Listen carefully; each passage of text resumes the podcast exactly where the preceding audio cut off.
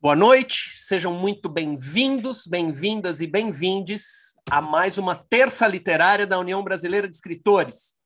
Em março de 2020, quando a pandemia chegou, a UBE deu início a uma série de entrevistas com escritoras e escritores brasileiros às terças-feiras, às 19 horas, como está acontecendo agora. Pensávamos que essa atividade seria provisória, mas quase dois anos depois, ela acabou se tornando uma tradição já entrevistamos dezenas de autoras e autores. Não vamos parar em 2022. Você pode conhecer todo o nosso acervo, disponível gratuitamente no YouTube e no Spotify, é, porque nós transmitimos aqui é, pela sala do Zoom. As pessoas podem assistir aqui pela sala do Zoom, podem assistir pelo YouTube e podem assistir ou ouvir depois pelo YouTube e pelo Spotify. Atualmente, o presidente da UBE é o Ricardo Ramos Filho que dá boas-vindas a todos vocês e ao nosso entrevistado de hoje. Boa noite a todos. É com alegria que estamos aqui em mais uma terça literária, recebendo é, com honra o Adilson Zambaldi, que eu tenho certeza é, dará uma entrevista das mais agradáveis. A gente conhecerá um pouco mais dele, da sua obra é, sejam todos bem-vindos à casa de vocês, fiquem à vontade. O nosso trabalho, as terças literárias, são feitas para vocês. Um grande abraço. Obrigado, Ricardo. Ricardo Fernandes, o vice-presidente da UBE, também dá boa noite para vocês. Ele vai fazer a mediação das perguntas do público na segunda parte. Boa noite, Adilson, tudo bom? Pessoal, boa noite. Boa noite aos amigos do YouTube também. É, como o Rogério disse, eu vou fazer a mediação das perguntas depois da entrevista do Antônio Carlos e desejo a todos, e especialmente para você, Adilson, e para o Antônio Carlos, uma excelente entrevista. Muito obrigado pela presença. Obrigado, Ricardo Fernandes. Só um instantinho agora eu peço para vocês, porque eu, eu queria falar é, de duas, é, duas atividades nossas é, a primeira é. Um segundinho. Opa, peraí, tá, tá chegando gente. Eu tô, hoje eu me, me enrolei aqui, só um segundinho, que eu quero falar para vocês de duas atividades. Primeira delas, o prêmio Jucapato, concedido anualmente pela União Brasileira de Escritores, começa a sua fase de indicações do público na próxima segunda-feira, dia 20. Então é importante lembrar que nesse período, o público em geral pode indicar os seus escritores preferidos que tenham publicado um livro no ano passado.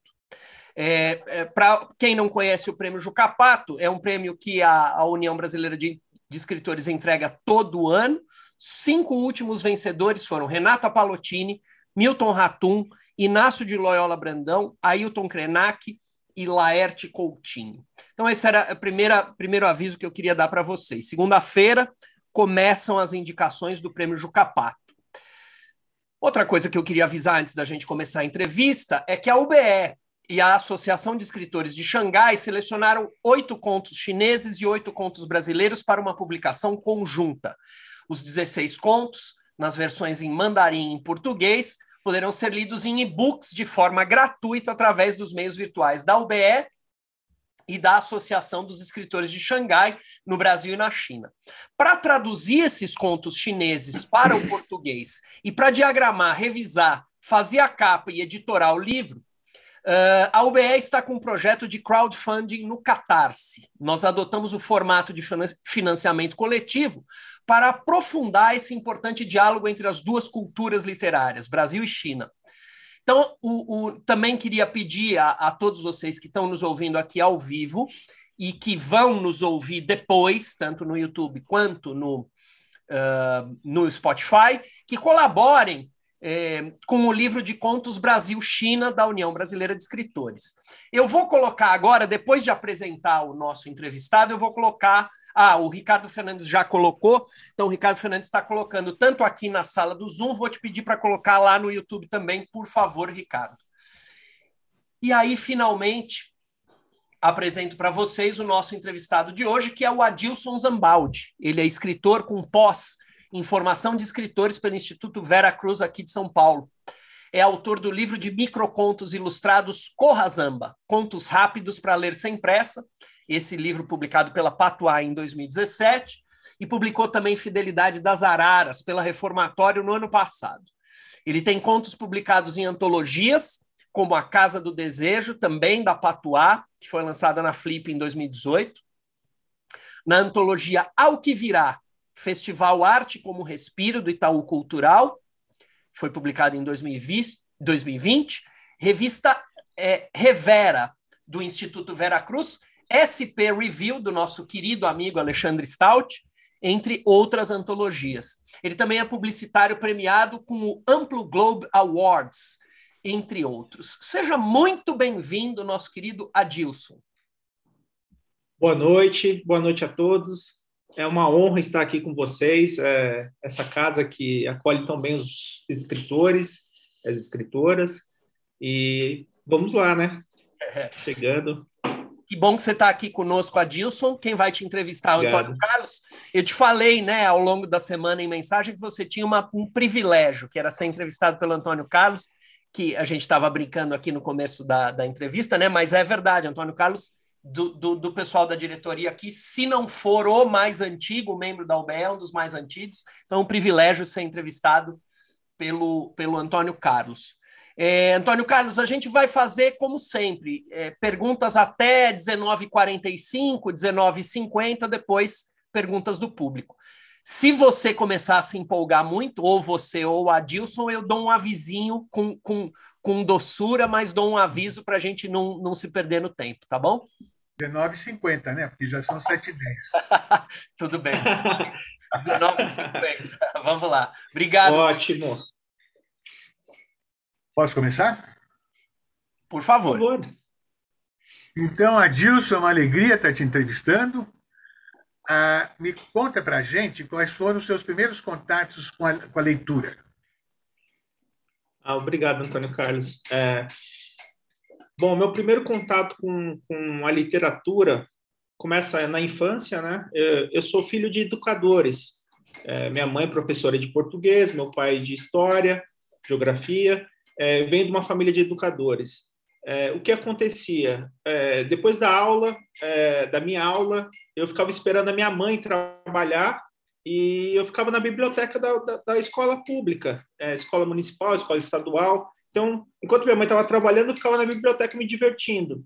É, então, a leitura entrou de uma maneira divertida na minha vida. Comecei com livros infantis e, e até hoje, assim, eu me pego, me tornei um leitor, assim, é, não tem um start, ah, começou por, por conta disso, mas é, é eu tenho até uma brincadeira, assim, que quando eu, meu, meu sonho era começar a ler logo, porque eu queria ir embora para casa. Eu te explico a história. É, eu tenho um irmão mais velho que ele gostava de ficar jogando bola depois da aula, e eu tinha que voltar com ele de ônibus para minha casa. Então, meu irmão saía, terminava a aula, eu tinha que ficar esperando horas ele jogando futebol e eu esperando ele para poder ir embora. Eu falei, assim, preciso aprender a ler logo. Quando eu aprendi a ler, eu comecei a ler a, a letra do, do, ônibus, eu já pegava o ônibus sozinho e ia embora. Então não precisava mais depender do meu irmão. Então a leitura entra também como uma forma de independência, né? A educação por, permite isso para nós, né? Essa escola era onde? É, é, eu estudava no centro de Ubatuba, eu sou, eu sou de Ubatuba, né? É, para quem não sabe. É, então, eu estudava no centro de Ubatuba, eu morava no bairro de Ipiranguinha. Então, é. eu fazia esse, esse, trajeto. Na minha época era normal crianças pegarem ônibus sozinhas e voltarem para casa, e a turminha toda. Então, hoje já não é mais possível, né? A vida mudou, né? Mas era isso. E quais autores que te marcaram nessa época? Tá. Ah, nessa época, meu, é. eu posso te dizer? É, Aventuras de Gulliver. É, tinha aquela série de livros é, que acho um pouquinho mais velho, que eu, um pouquinho mais, mais, mais é, a série Vagalumes, né? Então era era uma série que eu gostava muito de ler, juvenil e tal. E isso me marcou também, marcou acho que todo mundo que tem uns 40 anos deve ter passado por isso, né? E essa é uma leitura fundamental aí que, que abre portas para as pessoas no futuro e tornar-se leitores e leitoras. E depois de adulto, quais são os, os, seus leitores, os seus autores ah. preferidos? Você gosta mais de ficção ou de poesia? De prosa ou de poesia? É uma boa pergunta, porque é, sempre gostei dos dois. É, é, e transita entre os dois, né? É, de, de, você está dando spoiler.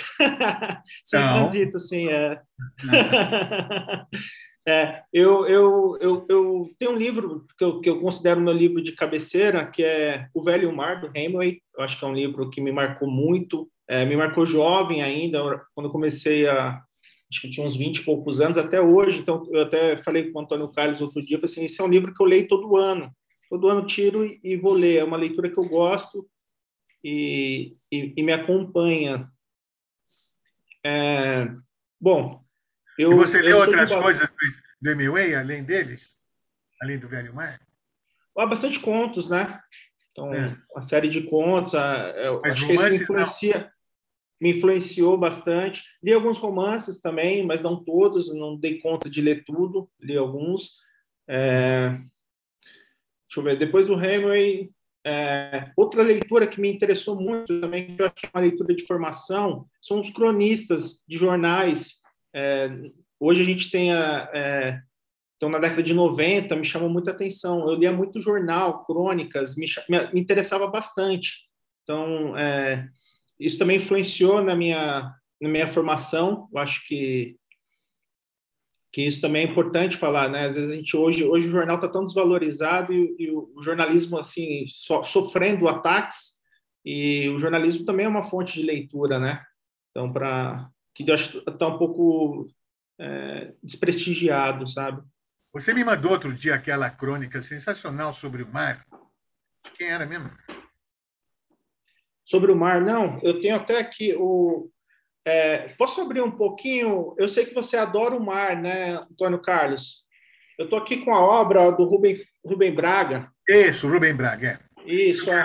Eu, eu, só para contar um pouquinho da minha história, eu, eu, eu venho do litoral norte aqui de São Paulo, Ubatuba, é, faço minha formação é, em comunicação social em Mogi das Cruzes e de lá venho para São Paulo em 2000, 2001, né? Começo a trabalhar aqui em São Paulo, nunca mais saí da capital. Mas eu também nunca, nunca saí do mar. Então, o mar me marca muito, marca minha obra e, e, e vem marcando a minha escrita ultimamente, né? É, eu, eu queria ler um trechinho, se vocês me permitirem, do Rubem Braga, que é um conto, que é um, uma crônica dele de 1900. Não, olha, olha, acho que a gente já falou, não, a gente já falou, a, a crônica chama O Mar, né? Chama o Mar, é. é mas, não, mas vamos entrevistar você. Deixa o Rubem Braga tá. lá, quem quiser vai tá ler. Bom. Né? Tá bom. Vamos tratar da sua obra. Tá. Bom, tá bom, vamos lá. Então, nós temos esse livro aqui, que é A Fidelidade das Araras, e tem uma epígrafe que me pegou.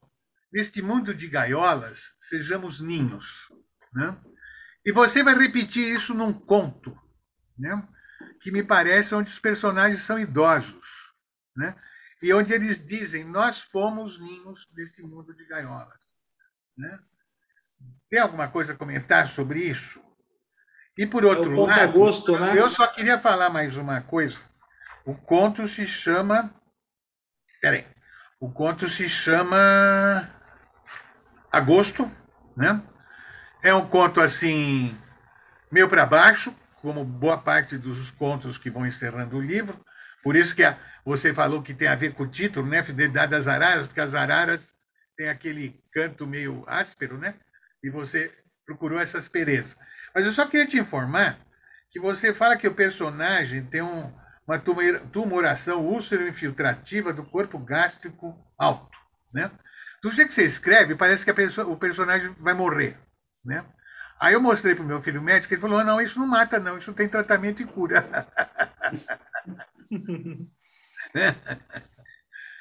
vamos lá, comenta isso para mim, tudo isso para mim. Tá bom, vamos lá. É... Essa epígrafe eu acho que, que resume um pouco o livro, né? Que é eu mesmo escrevi, não, não, não, peguei de nenhum outro autor como, como, todo mundo costuma fazer, né? E é tradicional na literatura. Eu abri uma exceção aí que eu que eu acho que trata-se disso também de, de do acolhimento, né? É um livro que, áspero é, é, e, e de, a gente vive num momento áspero também. Então, é, talvez essas relações começar, a gente começar a, a rever algumas relações ou não também. É, a vida é isso, né? E esse conta gosto, na verdade, ele é uma homenagem ao meu sogro que faleceu deste problema. Tá, esse é um câncer. Então, é, eu escrevi este conto é, em homenagem a ele. É, ele ainda estava acompanhando ele no tratamento desse câncer, então é, é muito interessante porque ninguém fala que você vai morrer de câncer, o diagnóstico é esse, né? Então, você tem que pesquisar para você entender o que está acontecendo com você. E foi assim que eu resolvi fechar esse conto, né? Mas é uma homenagem a ele. E ao mesmo tempo, então, ele é que era ninho. Sim, sempre foi, sempre foi. É, legal, sempre legal. foi. Uhum. é. ah, só que isso só você sabe, né? A gente fica sabendo agora, né? Sim, Porque é, é isso. isso que eu queria. Hã? Eu costumo dizer que meus contos, as minhas histórias têm histórias por trás também, né? Então, é, eu acho que acaba permitindo um outro diálogo. A gente, no, pro leitor não importa, mas para mim importa. Assim, eu gosto de, de contar histórias que fazem parte da minha história ou não, né? Depende. Sim. Não, mas é. todo texto tem um subtexto, né? Agora, de qualquer forma, não sei, palpite meu. Eu acho que que seria se você tivesse colocado lá para o meu sogro, né? o meu saudoso sogro, qualquer coisa assim para já dar essa é. dica. Mas você gosta do mistério, né? Porque uma das coisas Gosto. que eu, percebi, eu, uma das coisas que eu percebi no seu livro é um profundo respeito pelo leitor, né? E que você confia na inteligência e na criatividade do leitor. Porque você não dá nada mastigado, você não dá nada pronto, né? Os seus contos são bem modernos na medida que tem assim finais abertos, coisas abertas e às vezes fica até difícil entender o que você quis dizer, né? E, e se é que quis. E, e, então tem toda uma, uma abertura de quem considera que o leitor é, bota o leitor como coautor, o que é muito legal, né?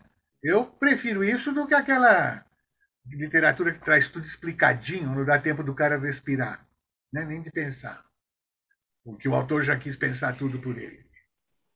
Concorda que eu estou Pois é, não, pois é, Antônio Carlos. É, eu comecei escrevendo, gente, eu não consegui, eu não, eu não, não, não consegui, não tentei, mas eu comecei escrevendo microcontos. Então, o que, que o microconto faz? Ele precisa do, do leitor participando, né? Porque ele é um, é, é um filipeta, é uma vinhetinha ali que você coloca e o cara, opa, que legal isso. É, é uma isca, é, não é nenhuma isca, mas é uma maneira de você se comunicar de, na literatura que, que é muito interessante. Eu estava é, eu estou aqui rodeado de livros aqui à minha volta, que é o eu gosto de ficar no meio dos livros. Eu estava vendo um, um, livrinho aqui de microcontos, ó, linha única do, do Carrascosa, e o prefácio é do.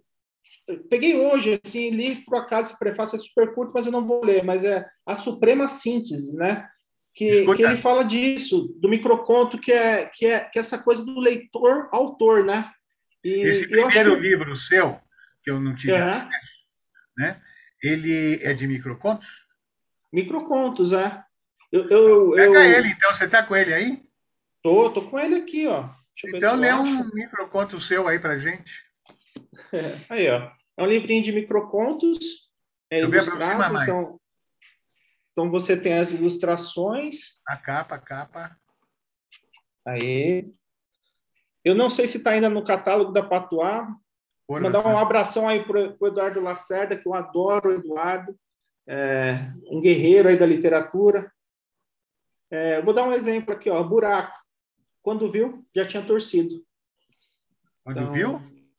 Já tinha torcido. Uhum. É...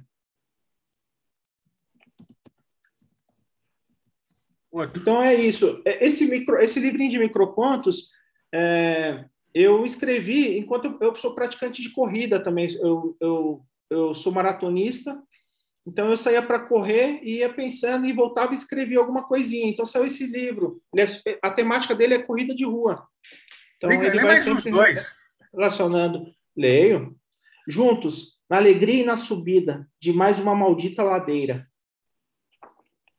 Irmãos, mesmo distantes, continuavam correndo juntos. Superação. Apesar dos tropeços, seguiu de cabeça erguida. Valeu. Pulmão. Sua generosidade o encheu de orgulho. Então, é, é, é, é como se você estivesse numa corrida e você vai passando por esses microcontos, né? Então, uhum. é, é uma chave que, que assim, é, eu, eu comecei, para dizer a verdade, até antes no microconto. Eu gosto, eu gosto muito de frases. Eu sou colecionador de frases. Assim, eu tenho livros de frase em casa. E eu comecei lendo as frases e trabalhando isso na publicidade, que eu sou redator publicitário. Então, eu, quando entrei em agência, me ensinaram o seguinte: assim, ó, você tem que contar uma história com o mínimo de palavras. Então, assim que eu comecei, então eu fui me desenvolvendo. Então, eu comecei com, com, com, a, com as mínimas e máximas, depois passei por um microconto, e depois eu fui para os contos, né? Então, que chega a Fidelidade das Araras. Você tem umas frases muito boas, né? Nessa, no, na, no conto que dá título ao livro, Fidelidade das Araras, né? que a epígrafe também é sua, né?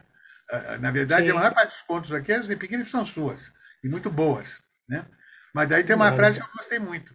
A estrada revelava raios de um sol entristecido. Então aí a gente já tem uma prosa poética, né? A gente tem a presença do poeta em diversos momentos desse livro. Por isso que eu perguntei. Porque no outro dia que nós estávamos conversando, você estava falando que você gosta de alguns poetas, né? como Manuel de Barros. Bandeira, Manuel de Barros, Drummond, eu gosto, gosto. Gosto bastante, porque, eu acho que influencia muito na, na concisão e na, na formação da linguagem do, do, do escritor, ou até mesmo para te levar para um, outros caminhos na literatura. Acho muito importante um, para um, um, um fazedor de prosa ter esse contato com a, com, com a poesia, com o poema. Uhum. Agora, os seus contos aqui da Fidelidade das Araras, eles têm muita coisa sugerida. Né? É, é aquilo que eu falo, porque tem muita crítica social aqui. Né? Tem muita denúncia, tem muita. Fala um pouco para nós.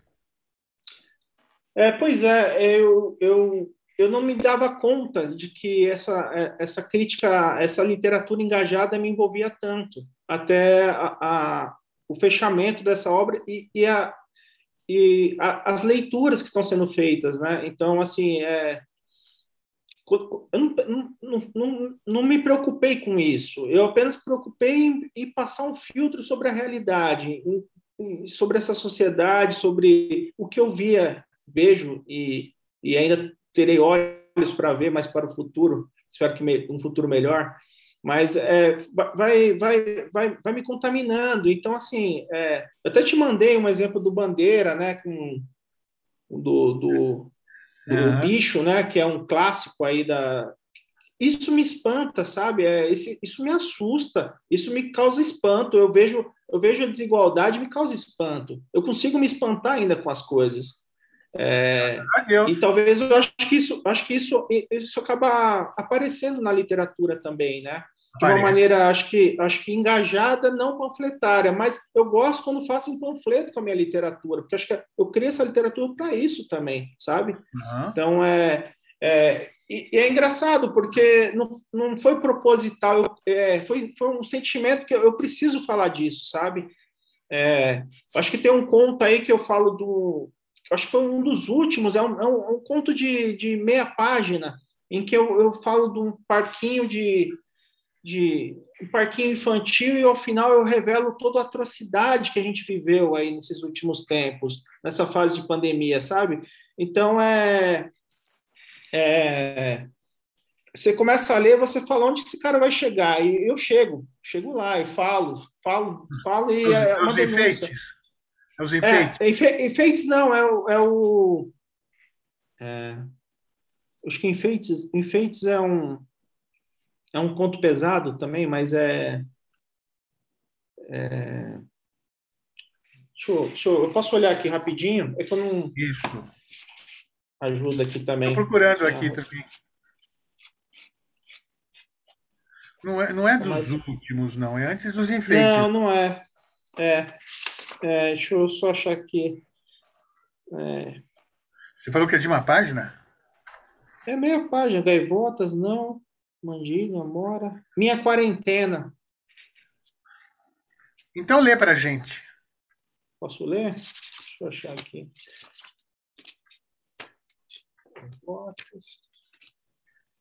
Página 33.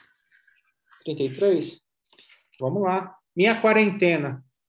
Assim como ontem, Observa o escorregador amarelo, com sua rampa vermelha. Imóvel. Só que hoje, uma mariposa repousa sobre a rampa. Suas asas escuras insistem em não deslizar. Luta contra a gravidade? Não sei. Também escuto o ranger vagaroso dos balanços azuis com suas correntes recolhidas. Prelúdio de dias difíceis. Passamos de 500 mil mortos. Uhum. Então, assim. É... é, esse conto eu acho que ilustra bem o que é você em diversos momentos do livro, né?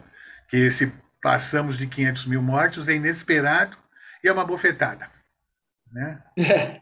Muito bem dada, né?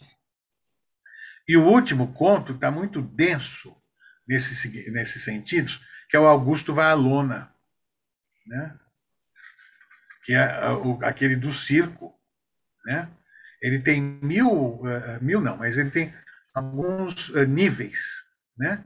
que dá para pensar o circo propriamente dito, o, o mundo. É, Engraçado, é... O, o Adilson, você estava tão Diga. falando dos telefones, o que, que te deu hoje? Não, estou, estou tentando. Você quer que eu. aí, rapaz, vamos. Tá bom, vamos lá. Esse conto, Augusto vai à lona, é muito interessante a história que surgiu esse conto. Um amigo meu, que é, é descendente, acho que neto, do palhaço Torresmo, me procurou. Ele falou: Você escreve? Eu falei assim: escrevo. Escuta, você não quer contar a história da minha família? A gente é família de, do circo, né? O, o palhaço, se eu não me engano, é Palhaço Torresmo, foi um dos primeiros palhaços a aparecer na televisão brasileira.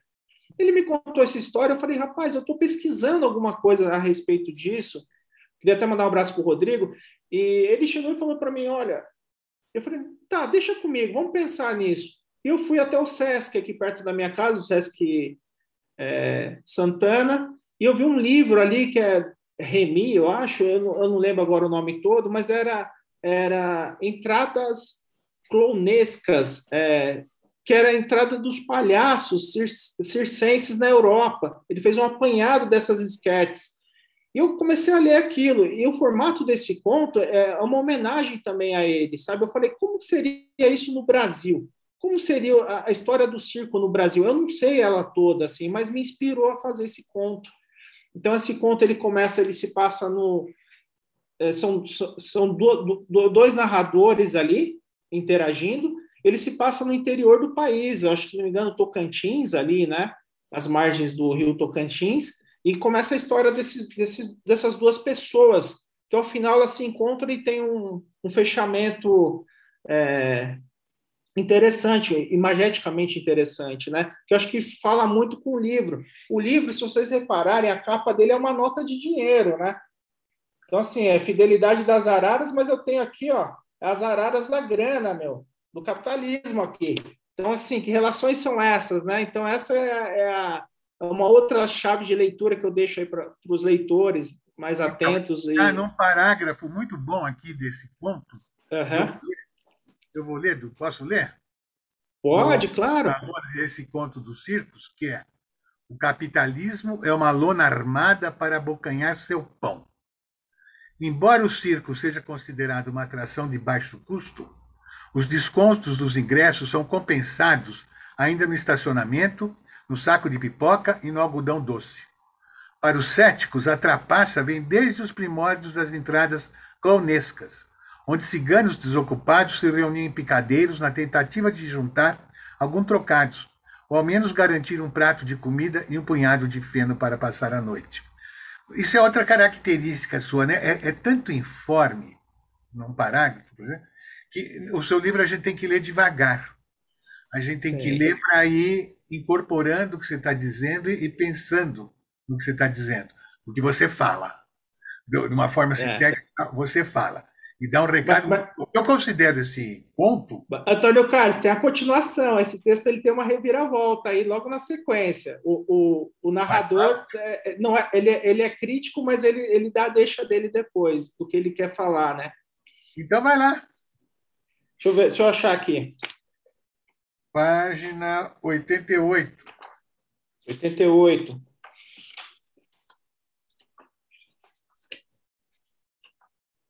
Posso ler um pedaço aqui?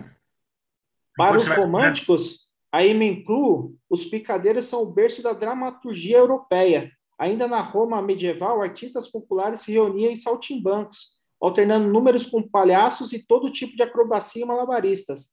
As entradas clonescas, em especial, chamam a atenção pela técnica teatrais complexas, a criatividade para compensar a escassez de recursos. é, mas aqui, ele, a, mas a, ele, vai, a, ele vai, ele vai, ele, ele, ele, ao mesmo tempo que critica, ele enaltece, né? Então ele é, ele é um personagem meio complexo aí, né? Não, peraí, você não tá, acho que eu não, me, eu não fui claro. É. Aí você está dando, historiando o circo, né? Mas, na verdade, Isso, o, que é. critica, o que se critica é o capitalismo e a sociedade brasileira. E Sim. o circo, o circo é o Brasil, era essa. Né? É. Isso está no outro parágrafo. O palhacinho não era nada burro.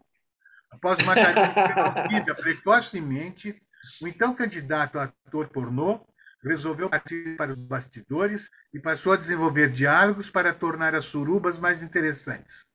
Embora tenha encontrado algum sucesso no início, os produtores logo encerraram o papo e os contratos. Né?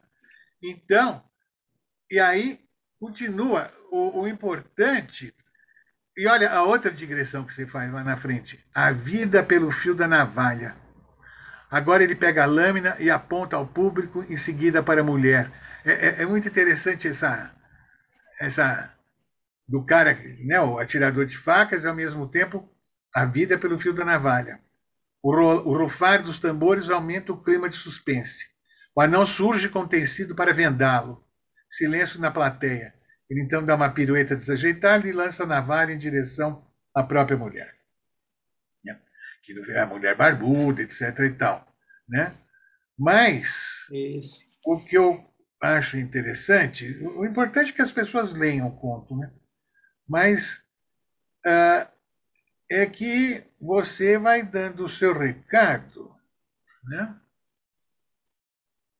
E o picadeiro é tomado por uma chuva de réplicas baratas de dólares. Crianças enchem os bolsos. Esse, esse é os finalmente desse conto, né? Mas é tudo a ver com. Me fez lembrar aquele filme é, da Beth Faria com o Bye Bye Brasil. Entendeu? Nesse ponto aqui, Sim. você tem o clima do Bye Bye Brasil, né? É. Com esse circo aqui. Né? Eu sei que, olha, é um senhor livro, viu? Né? Oh, obrigado. E a Amora, então? Pois é, esse conto ele nasce de uma leitura que eu fiz do Cidade de Deus, do Paulo Lins, rapaz eu, eu me peguei lendo Cidade de Deus Paulo Lins e falei, nossa, isso me lembra um pouco a minha infância ali no, no eu sou do litoral norte, mas eu, eu, eu, eu morei mais para o interior, não é para o interior, ali, ali próximo da, da, da, da serra ali. Então, assim, é, era um lugar que foi se desenvolvendo. Hoje é, é super populoso o, então, eu, eu, eu, a minha infância foi ali aquele lugar se desenvolvendo, aquela a mata, é, as, as pessoas chegando, aquele, aquele, aquelas mudanças acontecendo ali na década de, eu acho que de final de 80, começo é, 70, 80, e me lembrou muito, eu lendo, eu lendo Cidade de Deus, eu falei, nossa, como, como, como isso me, me deu a vontade de criar esse, esse texto aí. E, e, e, é, e aí surge esse, esse, esse conto. E você fala aí os primeiros contos, né?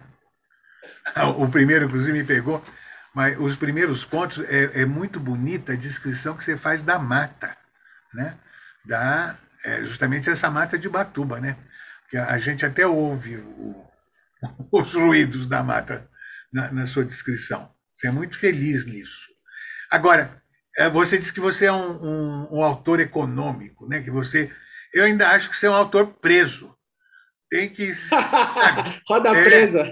é, tem que soltar, tem que soltar a mão e escrever para valer, entendeu? Porque você pode fazer um romance,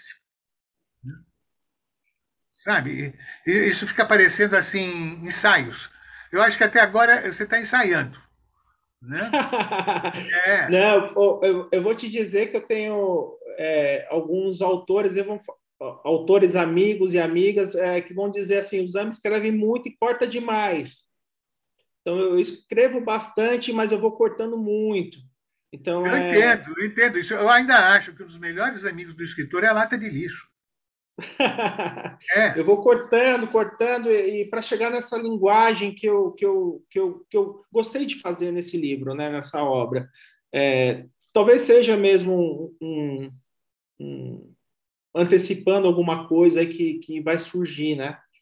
Mas eu gostei dessa obra, eu gostei desses cortes, eu, eu, eu, eu gosto dessa literatura mais enxuta, sabe? É, trabalhar a linguagem, mas de uma maneira econômica. Eu, eu, não abro mão de trabalhar a linguagem, mas eu gosto dessa economia também.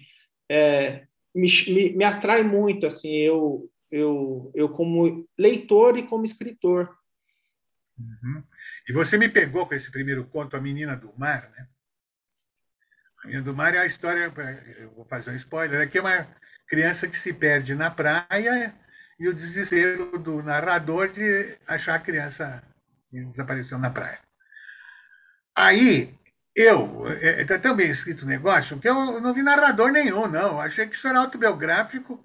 Eu já comecei o papo com ele querendo saber como é que é a filha dele. Ele não tem filho. né? Quer dizer, é, é, é, fala. Minha filha vai nascer daqui a alguns dias, serei papai em breve, mas a, a Marina retratada nesse conto é, é ficcional. É, acaba, acaba, meu irmão acaba de ter uma filha também, sou tio de uma Marina, mas ela é novinha ainda, ainda nem conheci ela pessoalmente, assim, por causa da pandemia, quando a pandemia está com dois meses nascida. A Marina realmente está na família e daqui a alguns anos vai causar essa conclusão, né? Porque eles vão achar que eu escrevi isso para ela ou, ou, por conta dela, mas é, foi apenas uma mera coincidência, né? Esse, esse conto, nossa, esse conto eu, eu apanhei para escrever, porque eu queria fazer um conto que se passasse na praia, em que teria um afogamento. E, rapaz, na noite que eu sentei para escrever, eu escrevo à noite. É, diferente de muitos autores, eu escrevo à noite. Eu trabalho durante o dia e à noite, madrugada, eu, eu pego para escrever. É o você faz, resta... regular... você faz isso regularmente, toda noite? Regularmente. Não toda noite, mas quase toda noite. É, é regular. Faço isso regularmente. Sento para escrever ou para pensar literatura é, depois que eu resolvi todo o meu dia. E eu sentei para escrever esse conto, a hora que eu fui escrever, eu, assim, eu gosto de ouvir música escrevendo. Então eu peguei e liguei um, um, rádio ali no Spotify e tava, tinha acabado de lançar essa música do Gil com a Roberta Sá, Afogamento. Rapaz, eu coloquei isso para tocar, eu não escrevi mais. Eu passei a noite inteira ouvindo a música em looping, adorando, maravilhado com a canção. falei, como é que eu vou escrever agora, se ele já disse tudo que eu queria escrever? E eu fiquei semanas, eu sentava à noite para escrever, colocava a música, a música tocava, eu não conseguia escrever. Semanas, semanas, semanas ouvindo a canção e, e apaixonado pela canção. Sabe como eu resolvi isso? Abrindo o livro com a canção. Gilberto Gil aí, é, esses versos iniciais do, do, do, conto é do Gilberto Gil. E a partir disso eu desenvolvo esse, esse conto, consigo fazer essa, esse, esse texto. Que, uhum. que de afogamento não tem nada, né? Mas é, deixa para os leitores acharem isso, né? Uhum. Quer dizer que a maior parte dos seus contos são sempre a partir de alguma coisa, alguma leitura, alguma música. Eu, eu, eu costumo é, dizer que, eu, que eu, eu, escrevo a partir de um espanto. É, eu tenho uma, uma cena, algo que eu vi, ou que eu imaginei, ou que eu sonhei, ou que escutei, é uma cena. Essa cena é meu start. Pode estar no fim, pode ser o meio, pode ser o começo, ou pode ser nada, eu tiro isso depois do conto, mas eu, é sempre a partir de um, espanto, de alguma coisa que, como diz o Marcelino que te faz tremer. Então eu dou aquela tremida, escrevo a cena e a partir de lá eu vou estudar linguagem, vou estudar como que vai se desenvolver esse enredo, se ele é começo, meio, fim, essa cena, e, e a partir disso eu começo a trabalhar. É muito, é muito intuitivo inicialmente, mas depois tem todo um trabalho de reescrita, é, eu reescrevo muito, muito, muito, muito, muito. Eu tenho, eu tenho, eu tenho um lampejo inicial, mas depois eu fico num trabalho constante de reescrita, que é o que me dá o maior prazer. Assim, eu tenho prazer na reescrita, eu tenho prazer em ficar editando o texto e ficar trabalhando esse texto. É uma coisa que, que eu adoro fazer. E, inclusive, quando eu terminei esse livro, me, me bateu uma, uma falta. Eu falei, nossa, terminei, e agora? O que, que eu vou fazer? Já estava fazendo outro livro, mas até então, até abandonar essa ideia de, de trabalhar nessa obra, me, eu fiquei um pouco em luto. E a leitura? Sim. Você uh, não costuma ler também com regularidade? Leio muito. Não, não, não. Vou, vou, vou mudar. Eu gosto de ler. Eu leio, em média, um livro por semana. Durante a pandemia, eu li, eu acho que um 100, quase 150 livros. É, as obras são, são geralmente obras mais é, concisas também, né? Então, é, eu leio a média de um livro por semana. Não é muito, mas eu acho que é o que eu consigo. Mas os livros te ajudam? Eles têm, uma, eles têm alguma coisa a ver com a sua escrita? Assim como a música tem? Tem. O, o, eu, eu, eu vou em busca de uma família literária dependendo do que eu estou escrevendo. É, eu, como que eu posso te dar um exemplo? Entendi. É, Não entendi. Como é que é? Eu vou em busca de uma família literária enquanto estou escrevendo. Tem obras que eu leio pelo acaso ou pelo prazer de ler, mas algumas obras eu, eu leio para inspirar ou para dialogar com o que eu estou escrevendo. Hum. É, tem, tem autores que preferem não ler nada, né? O que eu acho bem estranho, assim, para mim, né? Então, eu acho estranho, porque eu gosto de ler, conhecer mais e, e entendendo se é contos, eu vou atrás, é, eu vou pesquisar. Estou escrevendo algo mais conciso. Quem escreve, faz essa literatura? Quem dialoga com a minha obra? É até uma maneira, eu que sou um autor estreante, iniciante, é uma maneira de eu me fortalecer também enquanto escrevo, sabe? De eu falar assim, não estou sozinho nessa. Teve muita gente que fez muita coisa boa antes de mim. Então, é, é uma maneira que eu adoro de, de, de, de, de dialogar. É, te, teve uma obra, ó, teve uma obra que realmente, uns, que eu li há uns três anos atrás, que eu falei, rapaz, eu não posso escrever mais nada, assim, quase que eu desisti da escrita, que foi o Jogo da Amarelinha, por exemplo, uma obra que eu falei, rapaz, eles fez tudo que eu queria fazer aqui, eu não tenho mais o que, que dizer. Eu fiquei uns meses assim meio, é, eu fiquei uns meses assim apaixonado, espantado com essa obra. E, lógico, depois eu falei, não, deixa eu ver aqui meu lado, eu vou escrever outras coisas que eu acho que eu, eu tenho algumas coisas que eu posso contar ainda de uma maneira interessante e interessada para as pessoas, né? E quais outros livros que te deram assim, esse impacto similar? Ah, muitos, muitos livros. Ó, uma, umas coisas que eu faço de vez em quando é ler uns livros em série, um atrás do outro. Por exemplo, livros? eu peguei li, livros em série. Por exemplo, eu li o, o Juan Rufo, Pedro Páramo. Eu descobri que o Pedro Páramo foi inspiração para o Gabo. Então, eu li na sequência o 100 Anos de Solidão eu fiquei espantado também. Falei, rapaz, não é que foi mesmo? Que coisa louca, que coisa maravilhosa. E, assim, eu acho que eu estou mais para o Juan Rufo do que para o Gabo para a escrita hoje, sabe? E é. eu não vejo... Eu, eu, eu, eu Modesto você, não, eu me identifico, na verdade, sabe?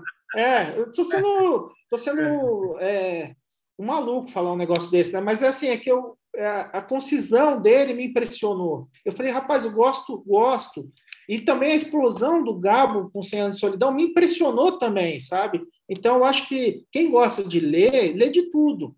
É, porque a experiência da linguagem é, é fascinante, sabe?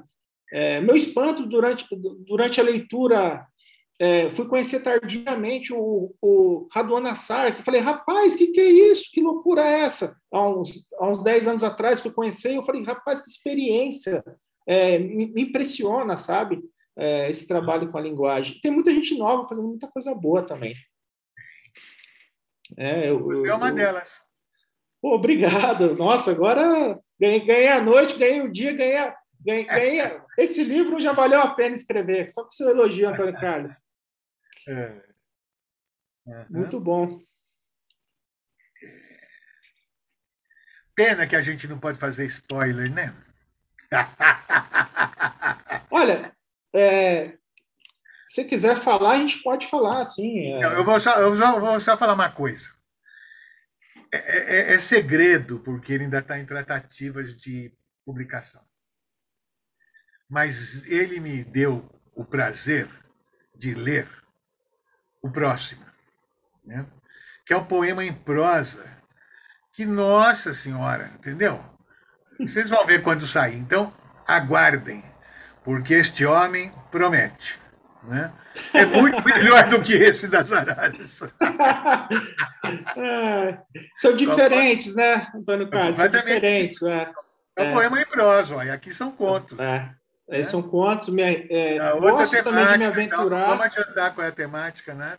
É, eu gosto de me aventurar. É, Para esse livro eu li muita poesia. Você que, se preocupa, você que se preocupa tanto com a, com a forma de fazer literatura, eu, do ponto de vista literário, é de tirar o chapéu. Né? Obrigado. Bom, é, é, eu acho que livro... com isso nós podemos passar para as perguntas dos outros. Você tem mais alguma coisa que você gostaria que eu te perguntasse ou que você gostaria de dizer? É, esse próximo livro ele foi fruto da minha, do meu trabalho de, de pós-graduação no Instituto Vera Cruz. É, queria mandar um abraço para o pessoal de lá. É, foram muito acolhedores com o meu projeto.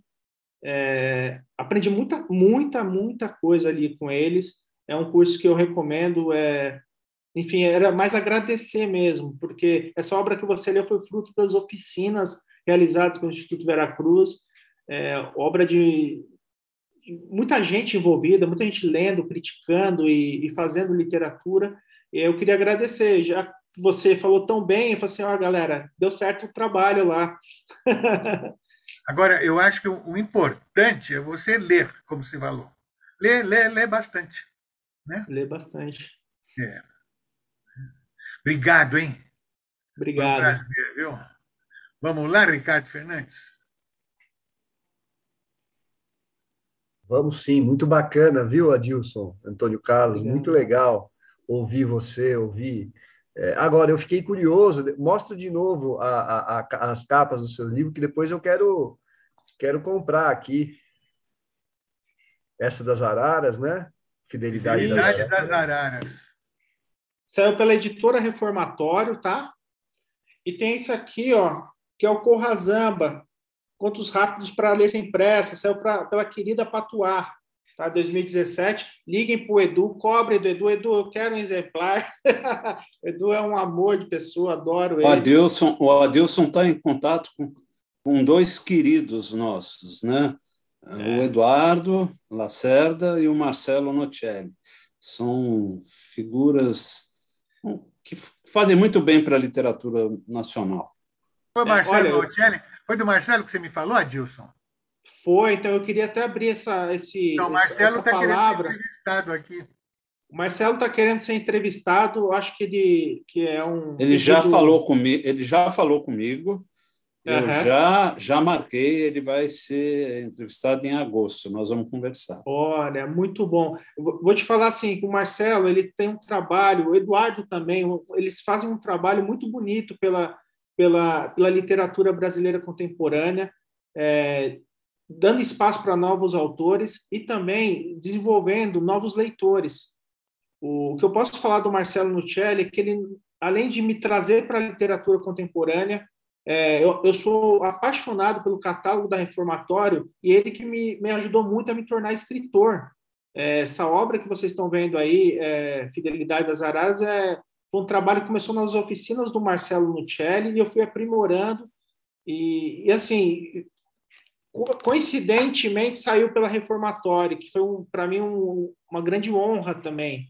É, essa obra é, é um reflexo de bastante estudo e dedicação da minha parte, mas também com apoio de muita gente boa está fazendo, que é acolhendo a literatura contemporânea brasileira, abrindo espaço para novos autores, e a UBE se inclui nisso. É, eu acho que é um espaço importante, sabe, para a gente renovar a literatura brasileira contemporânea. Muita gente boa escrevendo coisas boas. É, e é, eu queria agradecer o Marcelo Nuccelli por essa forçaça que ele me deu, e o Eduardo Lacerda também, que ele sabe que eu sou apaixonado por ele. Os dois aqui, se não estiverem vendo, vão poder assistir a entrevista e receber seus, seus agradecimentos. Obrigado. Olha, e aí tem mais gente aqui é, se, se comunicando com a gente pelo YouTube. Eu vou ler alguns, é, Adilson, se você me permitir. Tá Pode ser? Olha, claro. tem aqui, vou citar, tem algumas perguntas aqui no YouTube, o pessoal do pelo Zoom também quer fazer. Eu, se der tempo, quero fazer uma pergunta também. É, a Mariana é, com Dantas da Boa Noite, está sempre aqui com a gente. O Renato também hoje sempre está com a gente pelo Zoom, hoje está via YouTube, dá uma boa noite. Ele, inclusive, tem um comentário muito bonito sobre o que você falou sobre os palhaços. A Raquel Naveira está hoje aqui via pelo, pelo YouTube, está sempre com a gente. Volta para o Zoom também, Raquel. Estamos com saudade de você, de te ver também. É, a Maria Fernanda Maio está aqui é, vendo vocês. Manda um beijo, Zamba. Beijo, Ricardo. Beijo, Rogério. A Carol Mori Beijo. também, boa noite. A, a, nossa querida Sandra, diretora da UBE, falou que está hoje pelo, pelo YouTube. Uh, deixa eu ler mais aqui, só um minutinho da achar aqui. O João Luiz Guimarães está aqui. Uh, a Kelly Tomé está dizendo que você é o querido amigo, está eh, com, se sente orgulhosa a Raquel Naveira fala da coleção Vagalume, que belo projeto de leitura. Você citou anteriormente sobre as suas primeiras leituras. Né? É...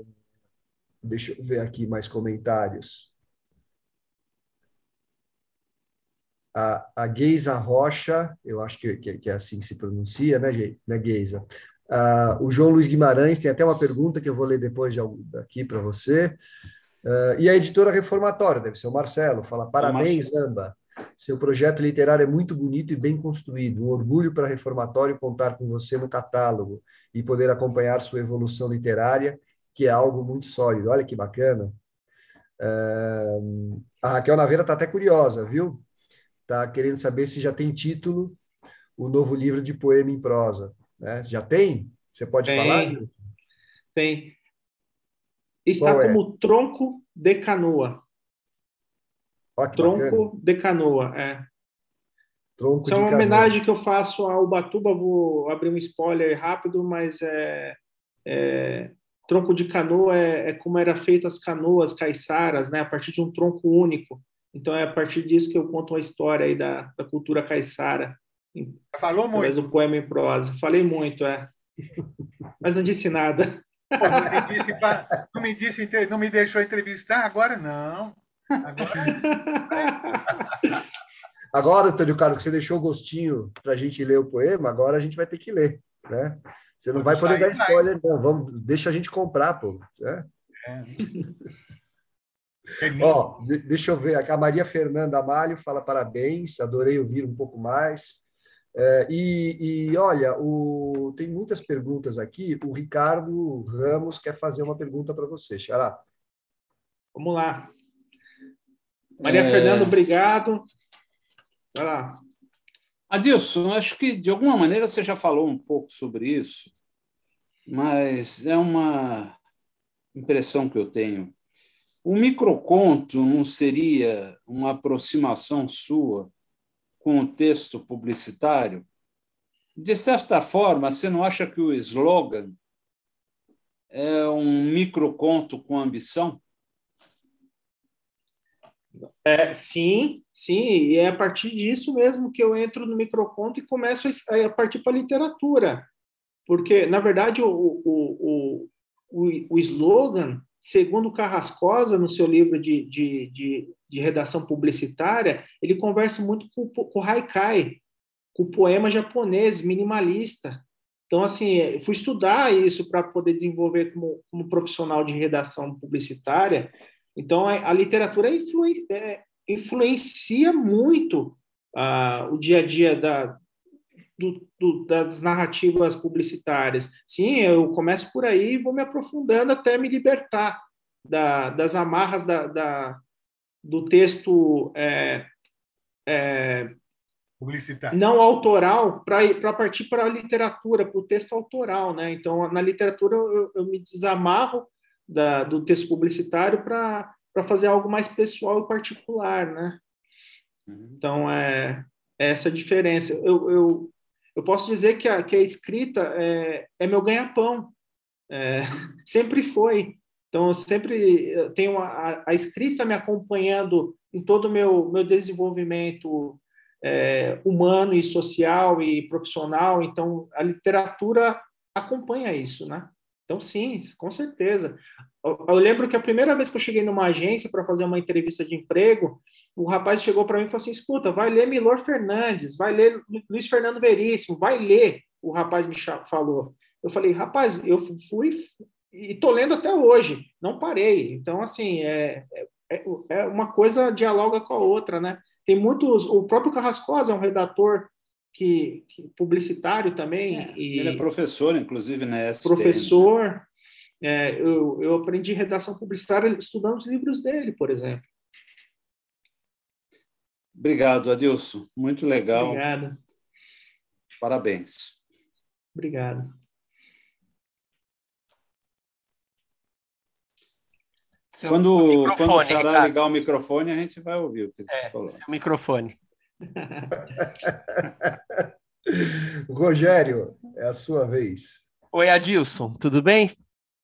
Tudo. Adilson, eu, eu vi que você tem uma formação no, no uma formação acadêmica, né? uma pós é, no, no, concurso, no, no concurso, ó, desculpa, é que a gente recebeu hoje o livro do, do concurso de contos e, e o concurso está na minha cabeça. Eu vi que você tem uma, uma formação em pós em escrita, né? Escrita literária e tal. É, eu queria que você me falasse um pouco desse curso. Eu sempre fico muito curioso, é, e, e, especificamente com esse curso que você fez, porque ele, ele tem uma diplomação formal, né? Sim. É, queria que você me é. falasse um pouco desse curso, é, como funcionou para você, é, me, me, me contasse a tua experiência lá. Vamos lá. Eu, eu comecei a fazer oficinas de literatura, comecei a desenvolver um, uma escrita, não sei se é própria, mas é um, um jeito que eu gosto de escrever, né? É, econômico, essa linguagem. Só que eu mostrava meu, meus textos iniciais, as pessoas falavam assim: você precisa melhorar, você precisa estudar mais.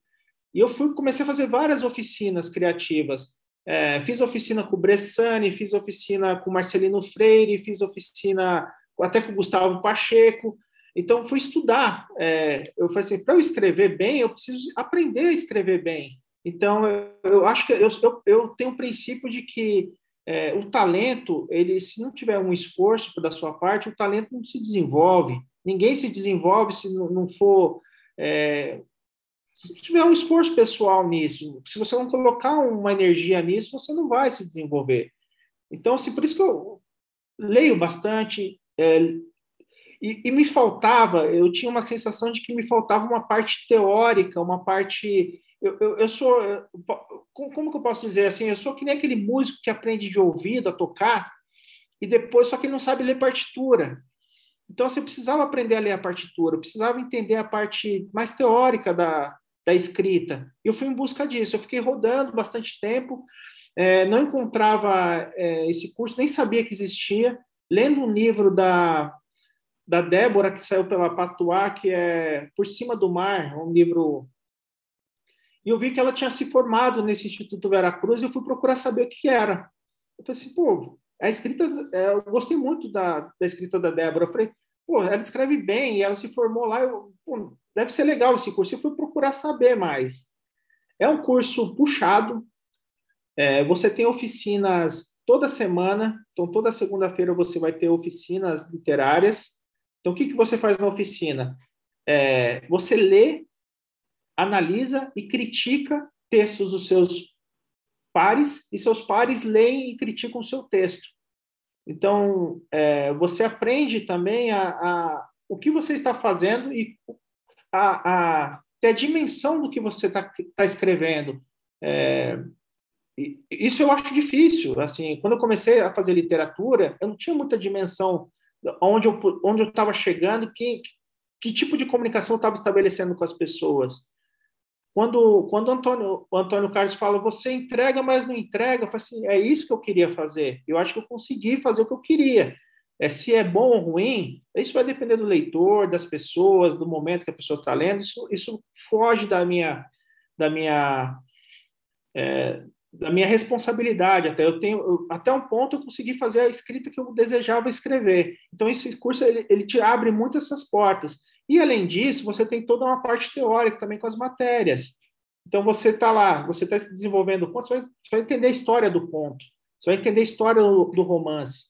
Você vai entender até onde a poesia pode te levar. Então é, eu acho importante essa parte teórica não é, é para algumas pessoas trava. Para mim não foi libertador porque eu falei nossa eu posso ir além disso do que eu estou fazendo e está tudo bem. É, eu entrei nesse curso porque até foi uma conversa com o Marcelino Freire ele leu meus textos e falou assim Zamba, eu acho que você deveria investir, é, investir na, na, literatura o conselho do Marcelino Freire eu até mandei uma mensagem para ele falei assim pô Marcelino consegui um desconto lá uma bolsa que é até para esse projeto Tronco de Canoa, e eu vou fazer o curso. Marcelino Felipe vai fundo. É um, é um grande incentivador de literatura, Marcelino Felipe, tem um trabalho enorme pela, pela literatura é, brasileira aí, que, que ele merece, acho que, muita coisa. É, é um grande incentivador. Eu fui fazer o curso, é, começamos é, presencial, fomos atravessados pela pandemia. Então, assim, é, se você for analisar, eu passei os dois anos me formando em, em, em um escritor. Eu fiz a pós durante a pandemia. E o que me salvava desses dias de angústia, eu acho que todos passamos por momentos difíceis durante a pandemia, né? Era estar em volta dos livros. Era ler bastante, escrever bastante, é, para aturar, aguentar todo esse, esse, esse mundo paralelo que a gente se enfiou, né? A realidade se tornou algo muito estranho e difícil de lidar. Eu, me, eu, eu, eu, eu tive como uma janela de uma paisagem muito muito agradável na literatura. Então eu teve muita gente que travou, não escreveu nada. Eu escrevi muito durante a, a pandemia. Eu escrevia e tinha esse incentivo da pós, né? Então eu lia bastante, escrevia bastante, me desenvolvi bastante. Acho que eu saí um autor diferente da pandemia. É, e, e, o Instituto Veracruz ele, pro, ele promove esse tipo de, de, de, coisa com você, essa transformação, eu acho, sabe? Para mim foi muito, muito bom. Assim, eu recomendo quem tem um interesse em se aprofundar mais na literatura, é um curso que, que eu saí bastante feliz. Legal. Desculpa se eu me estendi não. muito, fiz muita propaganda para eles. Não, não mas, é, mas realmente foi, para mim, foi, foi, foi, foi, foi muito gratificante esses momentos. Assim, a gente, eu acabei desenvolvendo amigos profundos ali, assim, uma, amizades muito queridas. Né? Durante, para você ter uma ideia, como a gente teve essa, esse problema da, da, da não conexão ao vivo, é, eu com alguns colegas fundamos um, um que a gente chamou de Off Vera, um grupo de leitura, onde a gente trocava é, leituras, da, é, é, só autores vivos, contemporâneos, autores e autoras contemporâneos. Eu fazia curadoria e a gente se encontrava mensalmente para, assim como a gente está fazendo agora aqui por tela, ter um pouco de alívio, né? Falar bobagem, falar um pouco de literatura, falar de técnica literária, olhando não só os nossos textos, mas os textos de autores consagrados aí pela literatura contemporânea brasileira. E era isso. Então, é, acabou criando uma família mesmo, assim. E é bom, às vezes as pessoas acham que, que a escrita ela é solitária, né? Talvez o processo de escrita seja solitário. A, a literatura não é solitária, não deve ser solitária é, eu, eu criei uma rede de afetos com a literatura. Então, a literatura não trouxe só leitores ou, ou ah, escrevi um livro. Eu, eu, ganhei amigos, ganhei muitos amigos na literatura. Eu gosto da patota, gosto de encontrar as pessoas. Isso é um outro lado da literatura que é importante. É, a gente, ainda mais nesses dias de, de tanta tanto radicalismo social aí, né, de tanta ofensa sendo trocadas entre familiares, a literatura é uma nova família para mim, assim. Então, eu saí diferente disso tudo, sabe? Então, é, é Desculpa se eu estendi muito. Não, não, imagina, não, não tem problema é. nenhum. Eu estava curioso mesmo, queria saber. É. E, e... Não, mas eu acho que vale.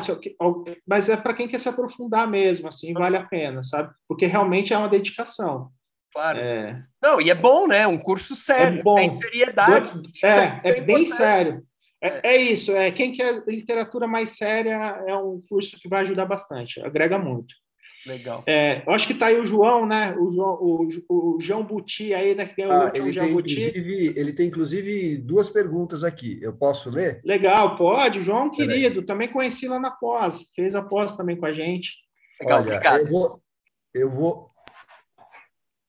Oi, desculpa. Não, não, só agradeci, só agradeci. Obrigado, ah, tá obrigado pela resposta, Dilson. Tá bom. Adilson, eu vou ler, vou emendar uma pergunta na outra do João, tá?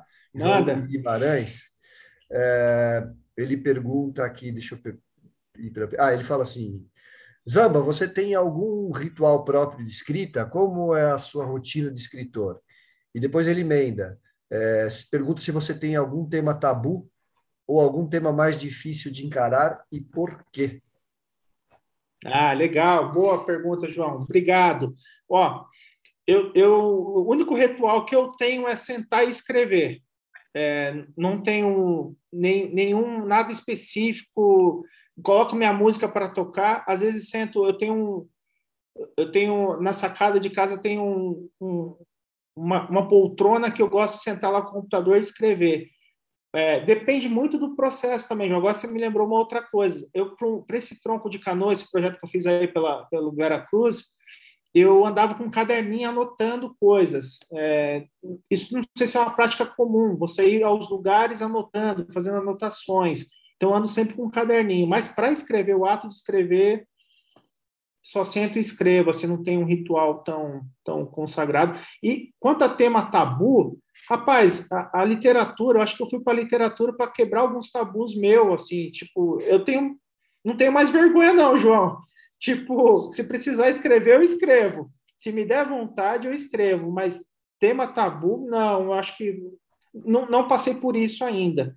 E sim, a gente às vezes, quando está começando a escrever, a gente tem alguns tabus. Será que as pessoas vão descobrir que, eu, que isso aconteceu comigo realmente ou não? A gente nunca sabe, porque a leitura se perde, a literatura se transforma, a reescrita, aquilo que aconteceu não aconteceu mais, a gente nem sabe o que é realidade, o que é ficção mais. Então não tem o tabu assim de escrita. Talvez tenha alguns temas que eu goste mais e, e outros que eu goste menos de desenvolver, mas tabu não. Bacana, bacana. É, bom, eu tenho uma pergunta, deixa eu ver se só tem uma pergunta tá. aqui, mais pergunta no, no YouTube. Uh, não tem mais um comentário aqui. Né? É, ah, o Davi Mar está dando boa noite, né? ele está de Nova York. É, bom ver você de volta, viu, Rogério? Ele fala. Né? É, o, e a Elise Kawa, Kawauchi, eu acho que se pronuncia assim, está dizendo tem muito orgulho de você, do seu crescimento como pessoa e escritor, viu? Ah, obrigado, obrigado, Elise. O, o Adilson, você citou é, o Hemingway. Né? Eu também adoro o Hemingway, né? o Velho Mar, os contos do Hemingway, aquelas neves de Kilimanjaro, eu acho uma coisa assim né? quando ele vai, aquele delírio dele, é uma coisa absurda, né? E eu gosto muito também de ter e não ter, eu não sei se você teve a, oportunidade. E o, o, Hemingway, a minha pergunta é a seguinte, o Hemingway influencia essa forma de diálogo, essa escrita rápida, meio jornalística, no seu texto? Você pega alguma coisa dele? Ah, eu acho que sim, viu? Acho que tem bastante coisa. Inclusive, tem um conto que eu faço uma homenagem para ele. É, insiro o aí num conto aqui no Paribar, que se passa ali no centro, ali perto da Biblioteca Mário de Andrade. E sim, eu acho que eu, que eu sou bastante influenciado pelo aí. É, essa escrita concisa, é, é, ela é marcante. Não só ele, né?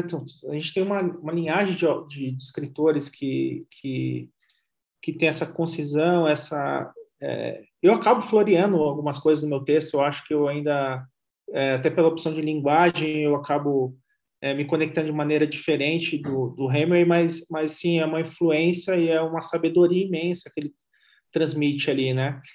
Eu gostaria de ser um pouco mais corajoso que nem ele, né? mas, não, mas não sou.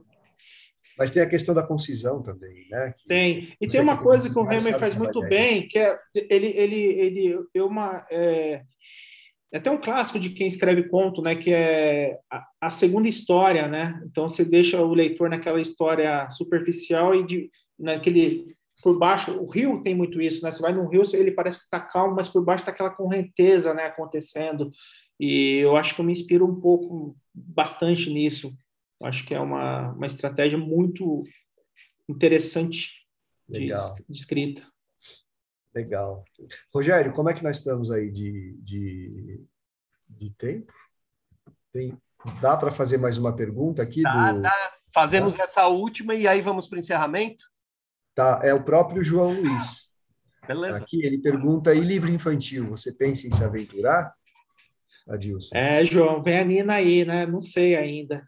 Eu tô me aventurei num romance aqui que eu comecei, não sei se vai para frente, e mas eu acho que com, com, com, o nascimento da minha filha, provavelmente isso vai aflorar alguma coisa aí.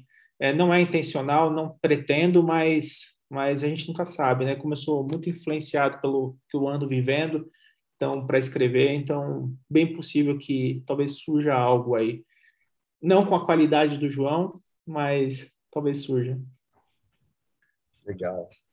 O, o, Ricardo, teve uma ali, vou, vou, vou, teve uma ali, uma última pessoa que perguntou, acho que é uma pergunta rápida, perguntou para o Adilson se ele só ouve a MPB ou se ele ouve o rock and roll também escrevendo. sim, sim. Mexeu, mexeu é. na minha, na minha, na minha, no meu terreno.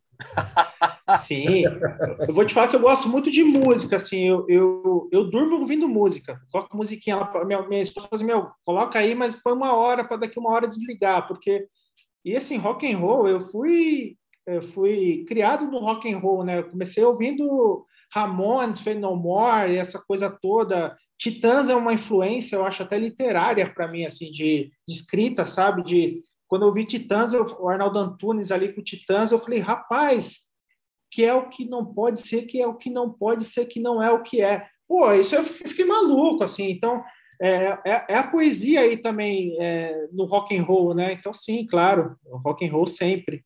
Ubatuba, Ubatuba é uma cidade bem rock and roll. Eu tenho essa impressão, assim, olhando de fora, não é? Não? Eu tenho. Olha, não. acredito que lá. sim. Tem uma cena. Tem uma cena. Tem uma cena. Tem aí os meninos da engrenagem, né? Bombando aqui em São Paulo em grandes shows. Tem, tem uma cena aí. É tudo.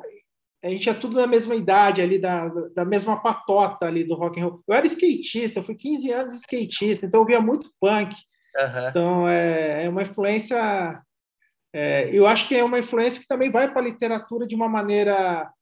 É, no Corrazam eu faço umas citações é, de, de, de, algumas bandas de rock e tal, é, mas sim, é uma grande influência.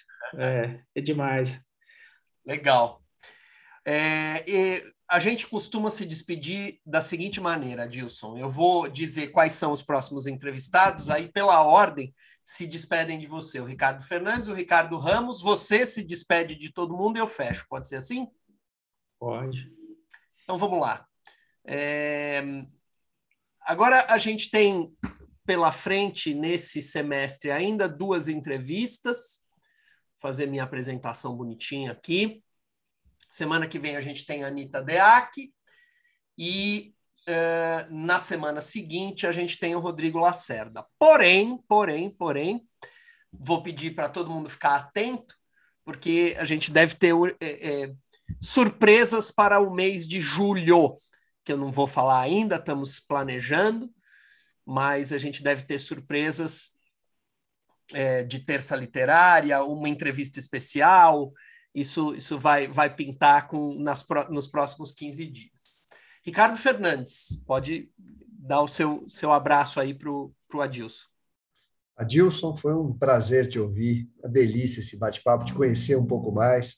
Quero comprar seus livros, viu? Da Patuá e da Reformatória. Obrigado. Agora fiquei curioso, o Antônio Carlos conseguiu fazer com que a gente quisesse ler mais e quero comprar o seu próximo também. Eu não sei se já tem editora Maravilha. ou não, mas aí você vai avisando a gente, tá?